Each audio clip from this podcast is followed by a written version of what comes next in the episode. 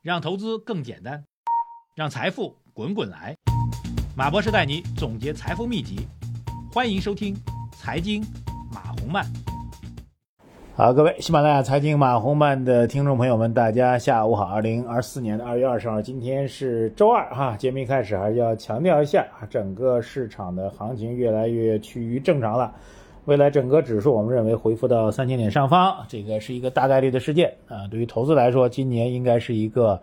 业绩回升的年份，所以各位抓紧时间去学习，跟上我们的投资步伐啊。好，来看看今天市场表现啊。今天整体市场呢依然是走强的，当然早盘是走弱的啊。那么特别创业板指数、深成指一度是跌幅超过百分之一啊。下午之后这个。上证指数当中的大金融板块发力带动指数回升啊，沪指最后是涨了零点四二啊，终于实现了所谓五连阳。深成指涨了零点零四，创业板指数微跌零点零一。两市个股呢是涨多跌少，上涨大概三千六百只。值得注意的是啊，这几天我们一直在讲的这个成交量的问题啊，两市全天成交量今天只有七千八百九十四亿，不到八千亿了，继续萎缩。北向资金啊微幅卖出一个多亿。内资卖出了四十多个亿啊！今天盘面当中继续强势的依然是 AI 产业链啊，包括这个文生视频的内容啊，涉及到多模态啊、虚拟人啊、算力等等。那么传媒方面，像新华网、人人民网也出现了涨停啊。医药方面的减肥药也出现了领涨，券商、金融等午盘之后是上行的。下跌方面呢，只有少数的板块出现下跌的，两市呢没有这个跌停的个股。相对来讲啊，一个小消息，证监部门吧，证监部门这个依然是在做大调研啊。今天证监部门的负责人跑到金融街和某券商营业部，直接到营业部去座谈啊，这也是比较少见的事情。以前这个好像证监部门的领导都是高高在上啊，最多是把这些人叫到北京，叫到这个证监会的办公室去开会。现在终于到一线去调研了啊，这算是一个消息。那么最近密集的座谈会也好，调研也好，都在展开。我们大概估算一下，我觉得给一个月时间吧。现在接近二月二十号，到三月底之前吧，我们认为证券方面，呃，会有比较多的政策就开始落地和出台了啊。它的第一作用啊，首先认为我们认为市场会恢复到常态啊，常所谓的常态，在我看来，至少是在上证指数三千点上方，三千点上方。当然，近期市场因为这个走势相对比较弱啊，就如果这些利好的政策不能够快速有效出台的话，短期市场估计依然会在这问题会做一个弱势的震荡，甚至不排除有一个二次的回抽。但是也就一个多月时间吧，我们觉得重新回到三千点上方应该是个大概率事件啊，前提是政策要足够的给力，要足够的及时，要足够的回应市场的呼声。目前来看，这种概率是相当之大，这是第一个事情。第二事情啊，今天真正的大王炸什么呢？早上这 LPR 啊，这个正式降息了，贷款的基准利率正式下调了，而这次调整呢，远超预期啊。第一个超预期呢是前两天这 MLF 没有调，那么这第一个超预期啊。第二超预期呢就是降幅之大，远超预期。之前 LPR 的历史当中下降降个五个基点、十个基点啊就可以了，这次直接降了二十五个基点，可以说是动作幅度非常巨大。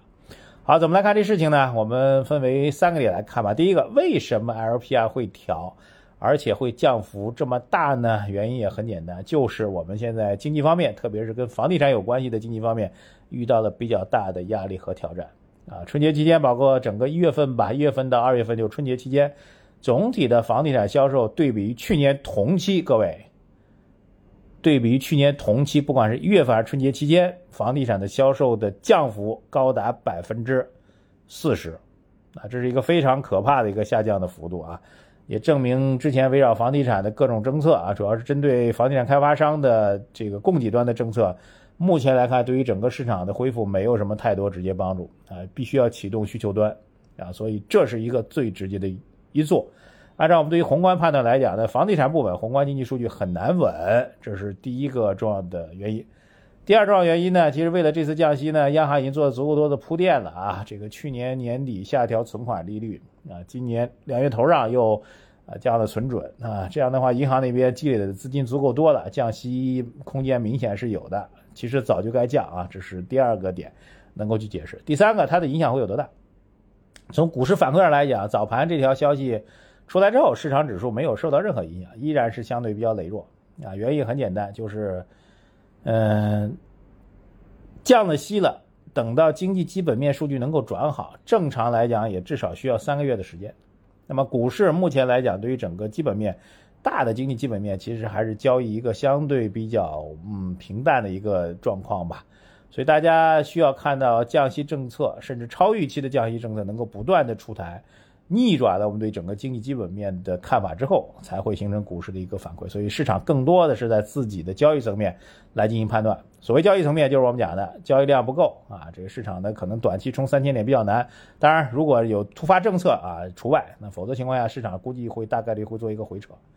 好吧，那回到个人层面啊，我们大概算了一下，如果您有一百万的房地产贷款啊，然后。